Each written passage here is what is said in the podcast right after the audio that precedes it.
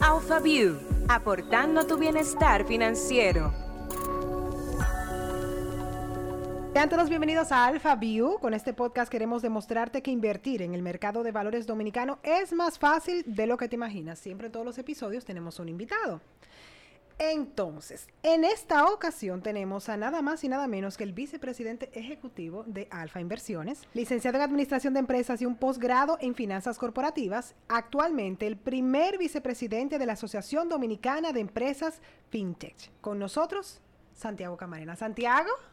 ¿Qué tal? Mucho gusto, un placer para mí estar junto contigo en este podcast. Gracias por aceptar la invitación, que sabemos que usted es un hombre muy ocupado, oh. Pero vamos a sacarle el jugo de una forma que no se imagina. Me encanta, buenísimo. Mientras sea para que más gente aproveche y conozca del mercado, Vamos a tirar para adelante. Así mismo, por eso creamos AlphaView y yo sé que va a ser un éxito este episodio, pero antes a nosotros nos gusta conocer un poco más de nuestros invitados. Oh. Entonces tenemos unas preguntitas. Bueno, vamos arriba. un poco más sobre nuestro invitado. La primera es, ¿te enamoraste del mercado de valores? Ah, cuando le hacemos esa pregunta de enamorarte, a los hombres se le, se le para el corazón.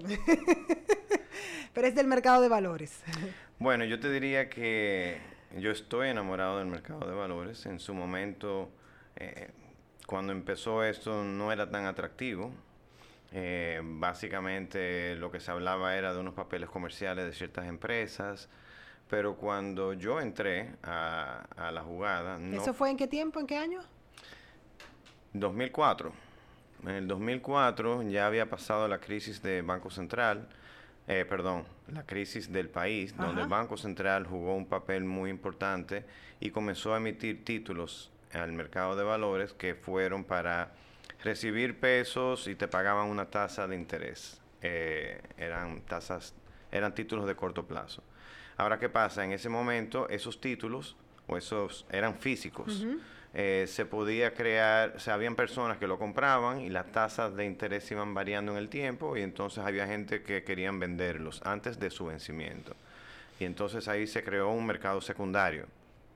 Y ahí fue donde de repente eh, nosotros teníamos la empresa Mercado Electrónico Dominicano, teníamos una empresa que era una plataforma electrónica de transacción eh, para compra y venta de divisas, del peso contra el dólar, pero eh, fue, fue, fue chulísimo eso, fue, fue disruptivo totalmente. Bueno, el asunto es que en el 2004 ya nosotros teníamos una red, teníamos prácticamente ciento y pico de jugadores en el mercado, que eran corporativos, casas de cambio y algunos bancos. Eh, y entonces para el caso teníamos pues una forma de estar conectado con el sistema financiero dominicano. Y al mismo tiempo habían internacionales que estaban viendo lo que estaba pasando en República Dominicana y nos decían, pero ustedes pudieran conseguirnos algunos títulos de, de, de, de eso que está en el Banco Central? Y nosotros dijimos, ¿te interesan? Y entonces con una laptop y una hoja de Excel podíamos calcular cómo se calculaban los bonos, los títulos, y entonces pudimos comenzar a hacer precios. José Yude, Michelle, mi socio, y yo andábamos pues con una laptop. y así fue que empezó el tema. Entonces ese fue el mercado de valores que nosotros conocimos, donde básicamente era intermediando títulos totalmente, o sea, eran físicos y tenía un proceso larguísimo para poderlo pasar de Lorena a Santiago.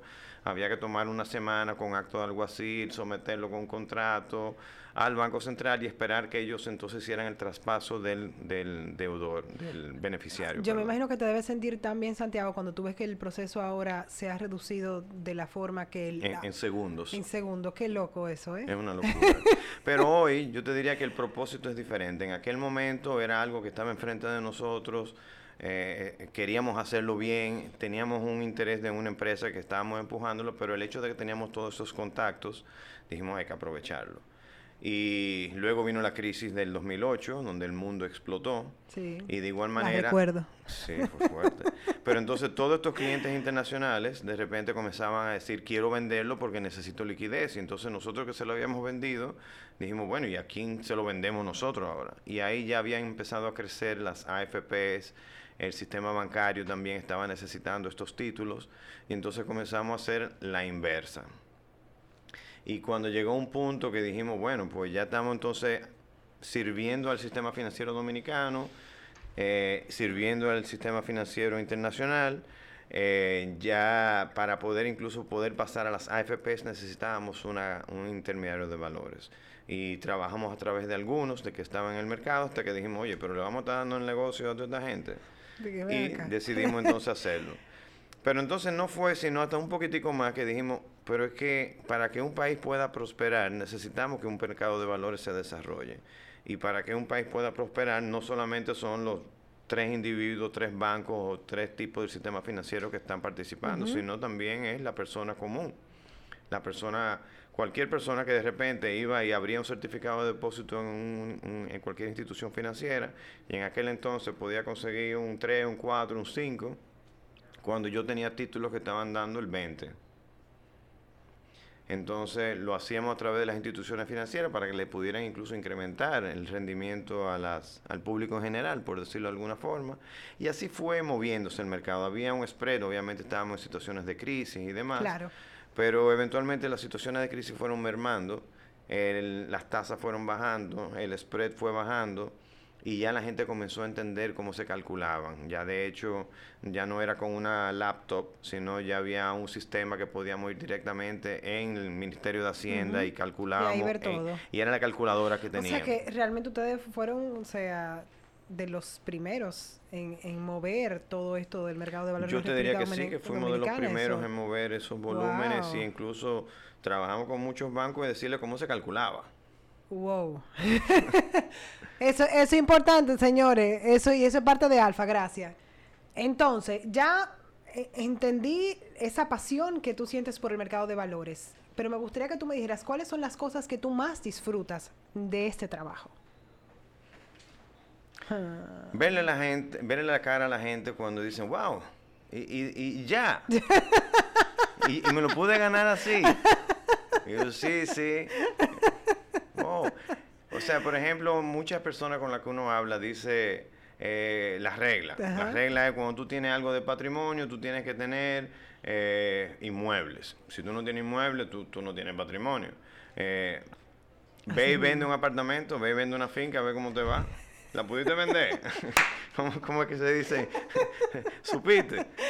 Tú supiste, sí. Sin embargo, en el mercado de valores, por ejemplo, tú puedes entrar, si te interesa el, mundo inmobiliario, entra a través de un fondo inmobiliario y, esa cuota tú la puedes vender con llamar o con saber el precio. Tú sabes, Santiago, qué bueno que tú dices eso, porque fue la razón por la cual yo entré en el mercado de valores.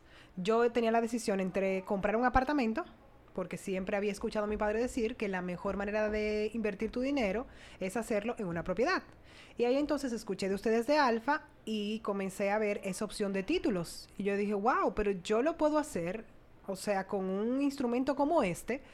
Y si tengo cualquier situación, inmediatamente puedo recibir ese, ese dinero, depende de los procesos, yo sé, pero mm, con un apartamento no me pasa eso. Y por eso, ese dinero que iba a utilizar para comprar una propiedad, lo, lo invertí con Alfa fue por esa misma decisión, porque yo decía, bueno, mi amor, para vender ese apartamento, si se me, si se me arma aquel lío, ¿cómo lo voy a hacer? Y, y, es, y es una realidad, o sea que, que, sí, que es así. Pero para eso, y eran de, de los objetivos que teníamos al principio, hay que tener un mercado líquido. Y para que exista un mercado líquido tiene que haber más personas. Y para que haya más personas, tiene más personas que enterarse del tema. Tiene que estar enterado, tiene que haber comunicación, tiene que haber precios, tiene que haber información. Claro. Y hay mucha confianza que eso no existía y es parte de las cosas que vamos a estar hablando hoy. Esas eran preguntas sobre ti, que al final terminamos hablando de un poco de todo, pero la verdad que es súper interesante saber que, que has sido uno de los, de los pilares principales para el desarrollo del mercado de valores en la República Dominicana. Eso, ¿te sientes contento con eso?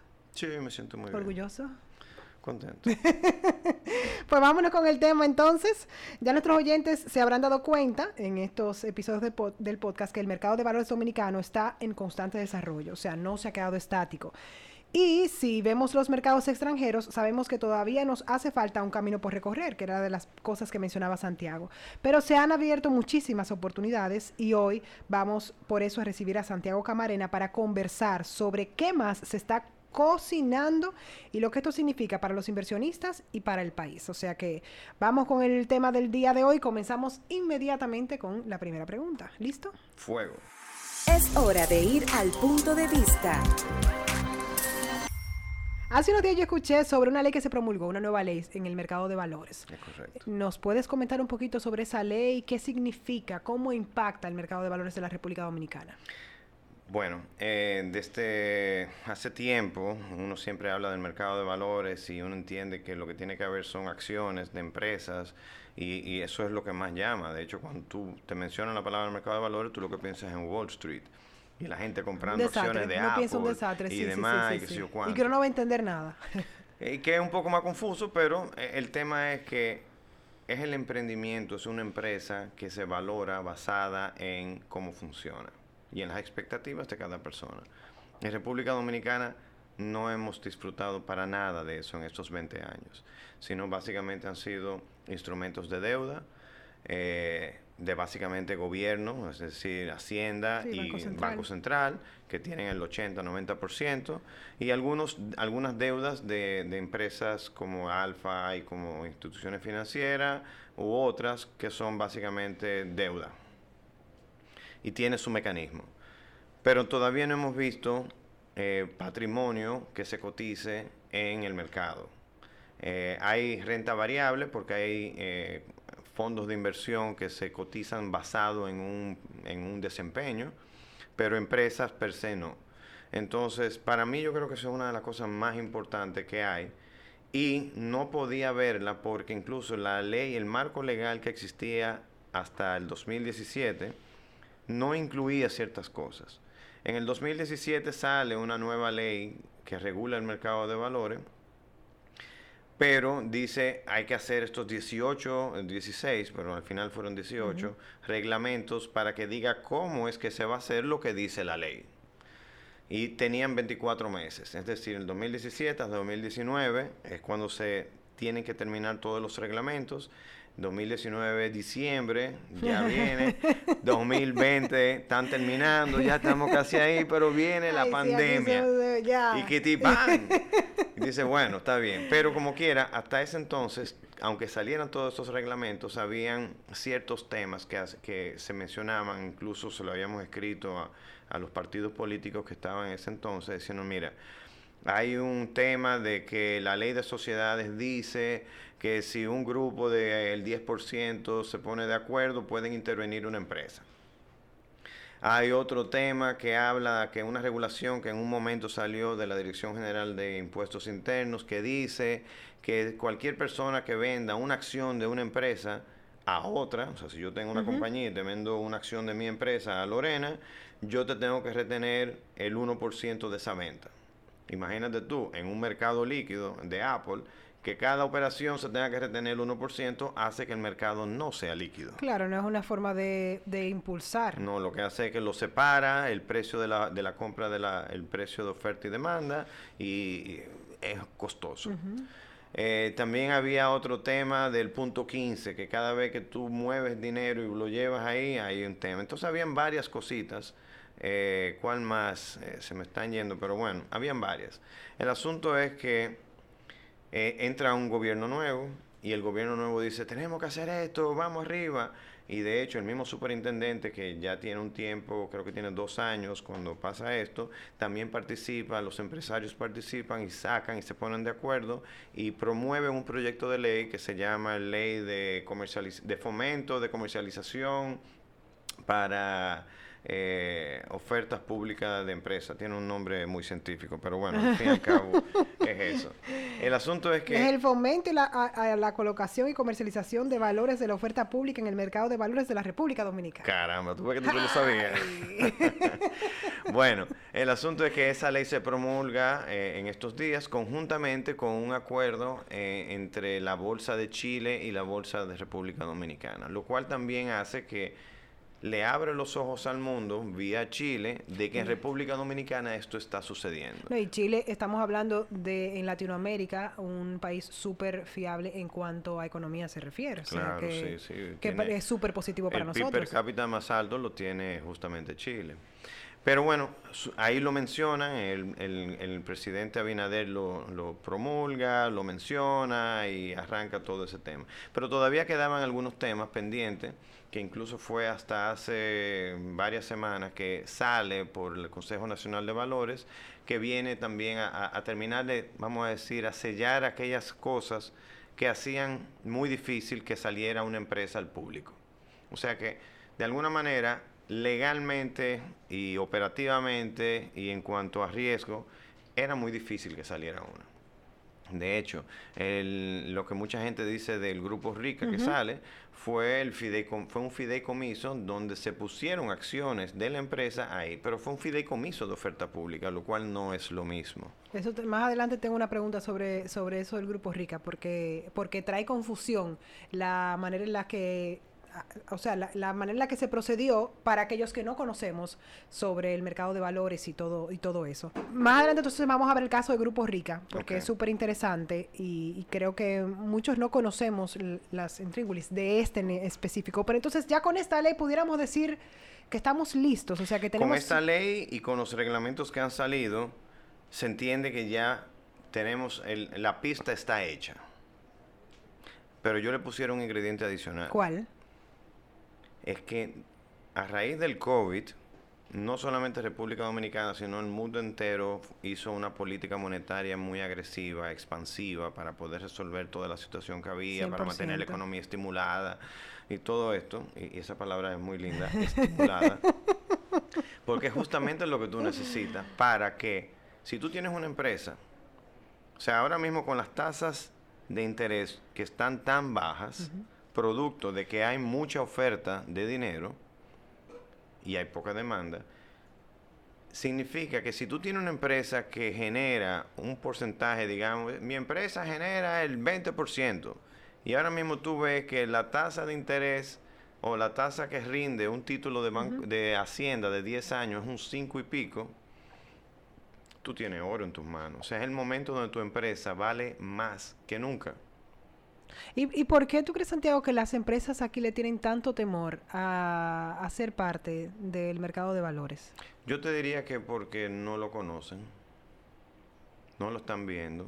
Ahora mismo nosotros hemos estado en conversaciones con varias, hay interés, eh, y, quería mencionarte lo del tema del grupo Rica. Que no te preocupes. A mí me llama mucho la atención porque cuando nosotros nos presentaron el tema del grupo Rica, eh, hace que dos años aproximadamente. Eh, lo vimos y el plan de negocios de ellos te lo presentan y tal cual como Apple viene y dice, no, we're looking for tasa, este, bursting y vamos a salir con estos productos y vamos a ganar muchísimo dinero y entonces la gente dice, yo quiero participar y la acción sube. Eh, en el caso de Grupos Rica, vienen tal cual y dicen, no, nosotros vamos a salir con esto y este dinero vamos a sacar con esto y, y el rendimiento que vamos a estar viendo en los próximos años va a ser este, este y este, pero después de cinco años eso va a ser grandísimo. ¿Qué pasa? En el medio del COVID, como quiera el mercado sigue caminando, porque la gente sigue recibiendo dinero, reciben, reciben dólares de fuera, reciben pesos, no están gastando, tienen dinero en la mano que no están gastando. ¿Qué hacen con eso? Invertirlo y comienzan de manera pequeñita, o sea, no fueron las AFP, sino fueron los pequeños inversionistas que comenzaron a comprar y comprar y cada vez iba subiendo un poquitico más el precio y poquitico más el precio y resulta que en el medio de la pandemia el grupo, el valor de la cuota del fideicomiso de Rica subió un 18%, un 16, 18%. Y lo chequeé ayer, hoy, y hoy anda ya por un 32%. Es decir, que tú dices, wow, en dos años eso ya subió un 30%. Aunque sea de a poquito. No, pero eso es Pero, ¿cuánto habrá sacado Grupo Rica para poner en ese fideicomiso que hizo que el 100% de la empresa hoy valga un 30% más? Y lo que sacó fue que un 8, un 10%, no, no, sé exactamente el número, pero justamente es lo que digo, cualquier empresa aquí que hoy en día aproveche y saque un pedazo de su patrimonio, manteniendo control de todo, va a hacer que el valor del total de su empresa crezca. Entonces, para las empresas familiares, yo creo que esta es una de las mejores cosas que le puede pasar, porque imagínate que... Y aquí tenemos muchas empresas familiares y muy Claro. Y muchas empresas familiares significa que probablemente hay varios hijos, y esos hijos después tienen varios hijos, y esos hijos después tienen varios hijos. Cuando tú vienes a ver, hay como siete tipos de primos metidos en la colada, pero probablemente no todos van a estar trabajando en la empresa. Lo cual quiere decir que va a haber un grupo de primos que van a estar trabajando y otro grupo de primos que van a decir, pero ven acá, fulano se lo está ganando todo. y va a empezar una discusión, y entonces al final uno va a decir, pero ¿cuánto vale eso? Y el otro dice, no, eso vale tanto. Y el otro dice, no, eso vale tanto. Y empieza una discusión familiar innecesaria. Claro. Entonces, ahí estaríamos resolviendo muchos temas familiares. Ahí estaríamos resolviendo muchos problemas familiares. Y estaríamos cuidando muchas familias. Claro, y al final la gente va a estar más contenta, porque cuando, tú eres qué? Accionista significa que tú tienes que estar y que tú tienes que estar haciendo, o tú eres sencillamente una familia empresaria. Y yo te preguntaba lo del tema de, de por qué muchas empresas no entran, porque creo que también hay un, un factor que es la transparencia, que ya hay leyes que me gustaría que tú comentaras que ya hace ese proceso obligatorio, primero, y, mm, y segundo, eso mismo, como que nosotros estamos eh, criados con una cultura de lo que yo gano no lo digo, eh, porque no quiero que sepan que me está yendo bien. Y puede que esa misma mentalidad de las figuras, los pilares de cada una de las empresas, de los que suelen ser ya los abuelos, entonces hace que, que esa, esa modernidad no llegue a ellos.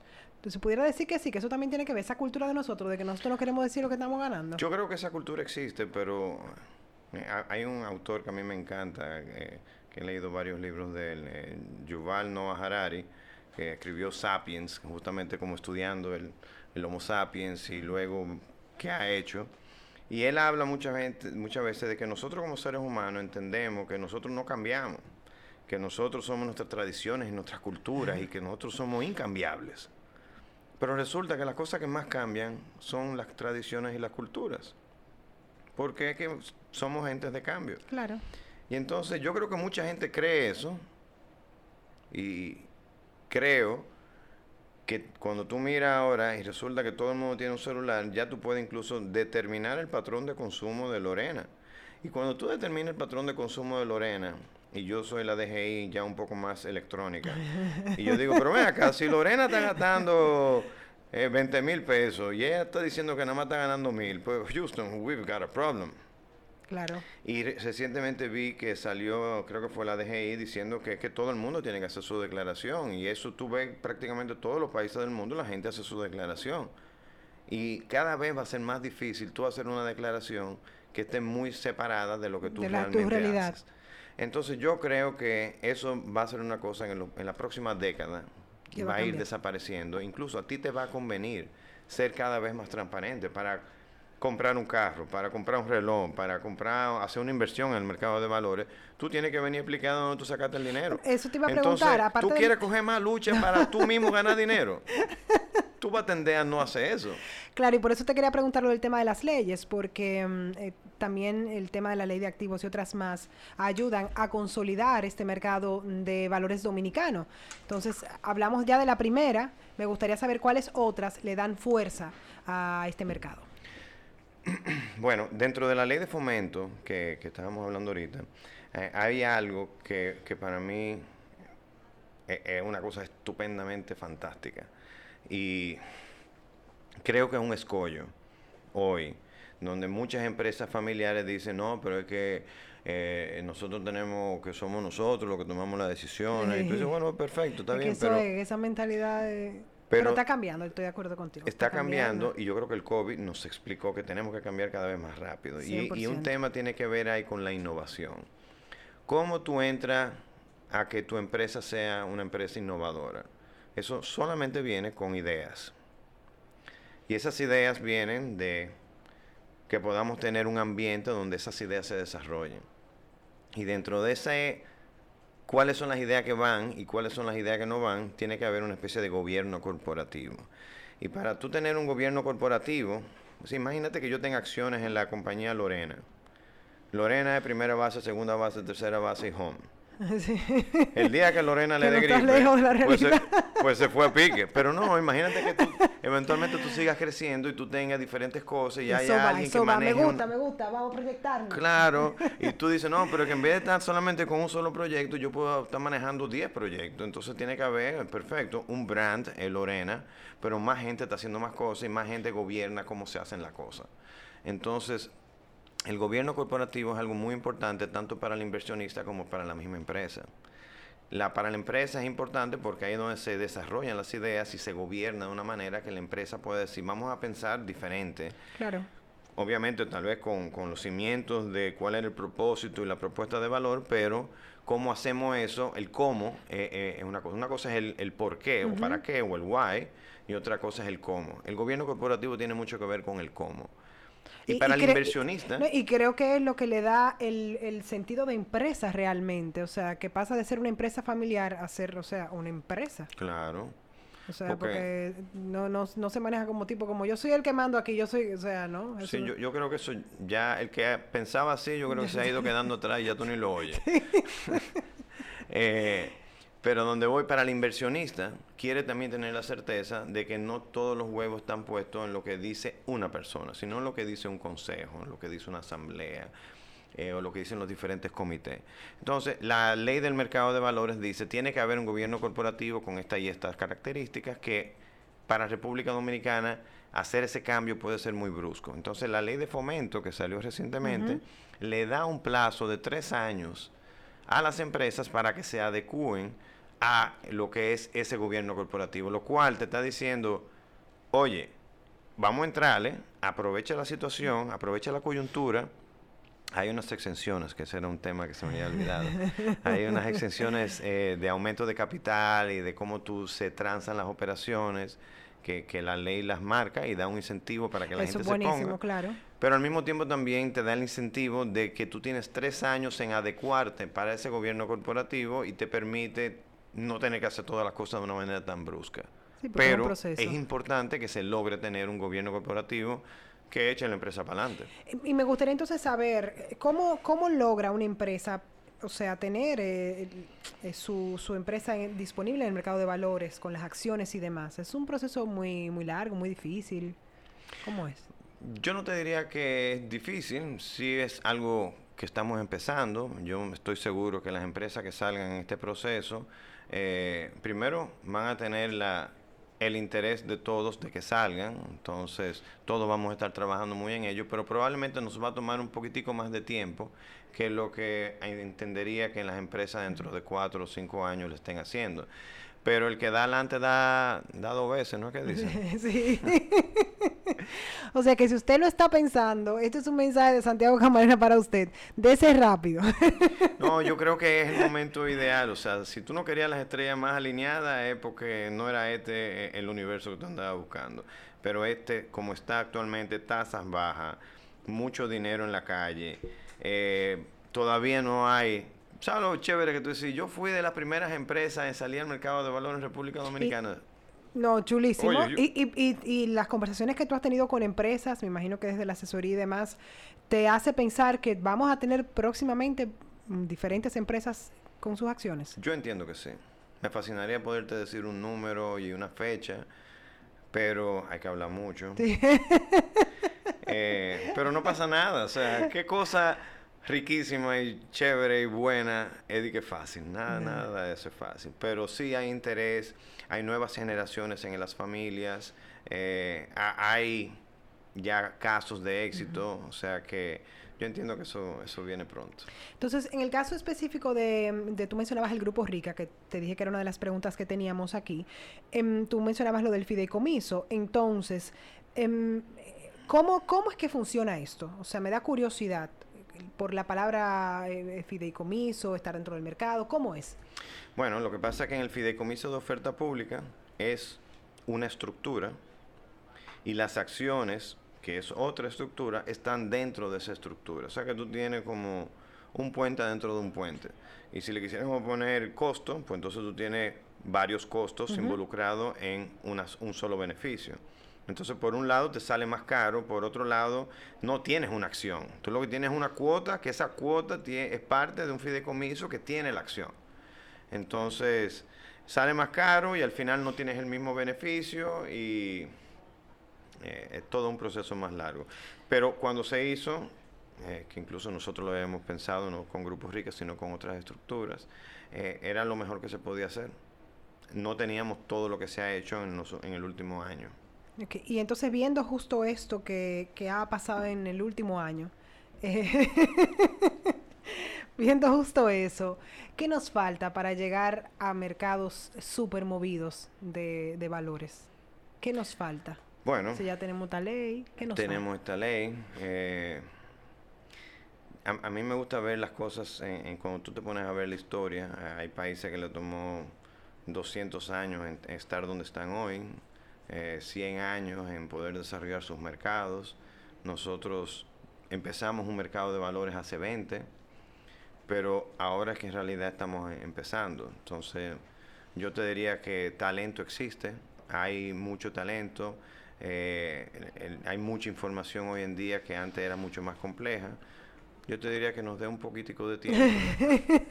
pero...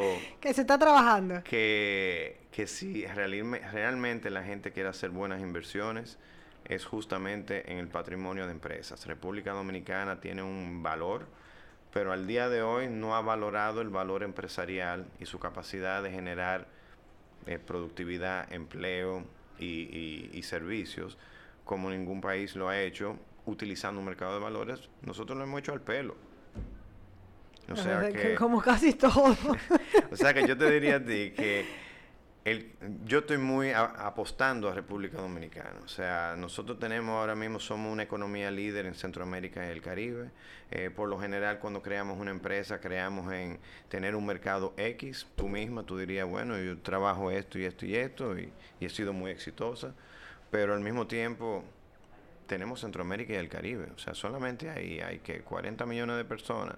Eh, queremos coger un poquitico de Colombia y un poquitico de Perú y cuando tú vienes ya somos 80 millones de personas. Queremos tener un poco de incidencia en Estados Unidos para abarcar mercado. O sea, las galletas de soda de aquí se están vendiendo fuera.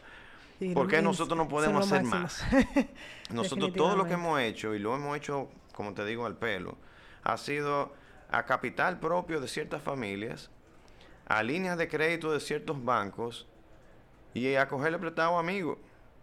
Pero nunca nos hemos utilizado para la creación empresarial de un mercado de valores. Entonces me gustaría para concluir un mensaje, si hay una empresa que nos esté escuchando, o sea, una cabeza de empresa obviamente, porque la empresa es la estructura que nos esté escuchando, ¿qué tú le dirías para que se involucre en el mercado de valores? Pero también el ciudadano, porque como tú mencionaste al inicio, uno va de la mano del otro. O sea, si no tenemos al, al, al inversionista, entonces, las estructuras de empresas que estén en el mercado no va a darse ese movimiento económico. Entonces, me gustaría que un mensaje para cada uno, breve. Bueno, eh, yo también escucho podcasts. Y los otros días estaba escuchando un podcast y hablaba de la creación de, la, en la era moderna de coaches. Que hay, hoy en día hay coaches para esto, coaches de life coaches y esto, coaches y qué sé yo cuánto. Y decía como que no lo vean mal, porque resulta que todas las personas exitosas y las empresas exitosas utilizan coaches. Entonces, déjese asesorar, contacte, ojalá y sea alfa, y nosotros estamos para eso.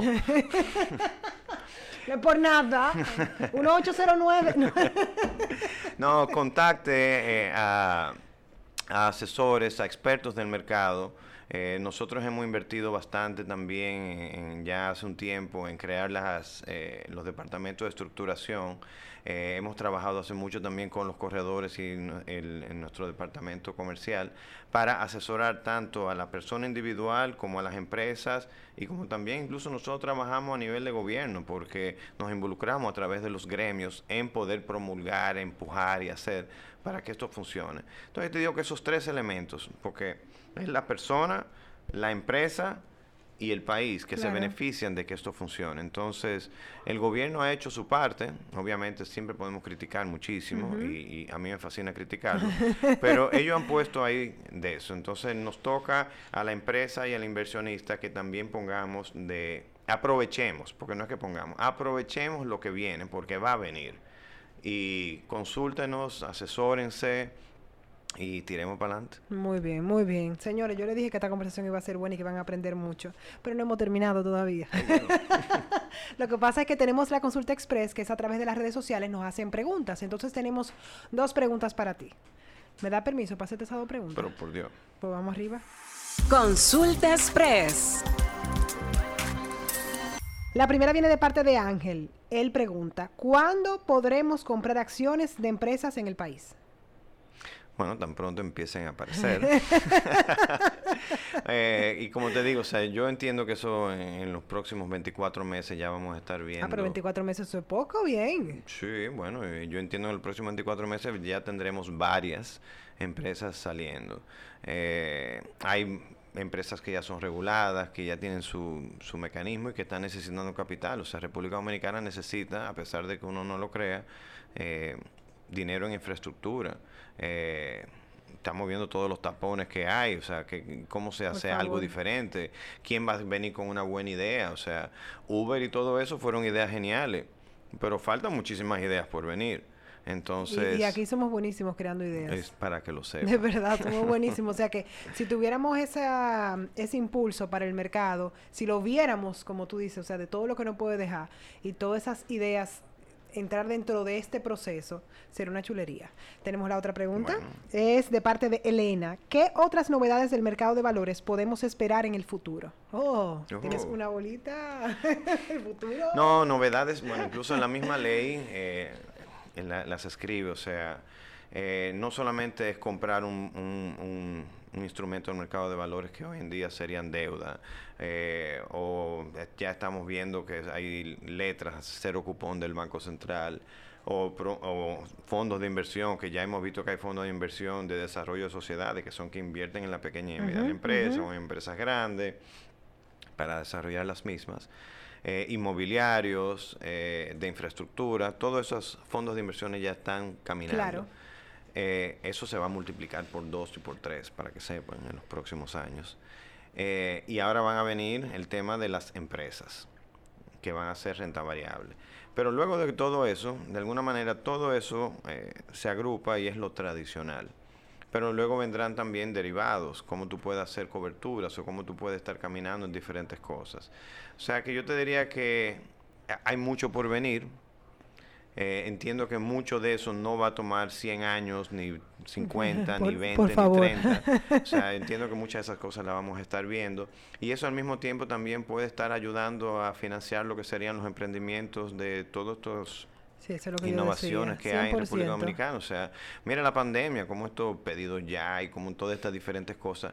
Eso necesita capital para que cada vez que esas cosas funcionan, al final lo que están haciendo es resolviendo unos problemas y haciendo nuestras vidas más cómodas. Por eso, por eso insisto. yo quiero mi vida más cómoda. No, yo también la quiero más cómoda y por eso insisto, si, si viéramos a largo plazo el impacto que tendría en la economía, pero sobre todo en la calidad de vida de nosotros, por esos emprendimientos, como mencionaba hace un rato, esas pequeñas ideas que muchas veces no tienen el capital y con estos fondos de inversión se puede, y todo eso es el mercado de valores. O sea, el mercado de valores no es solo el título del Banco Central, es todo eso que se mueve, o sea que...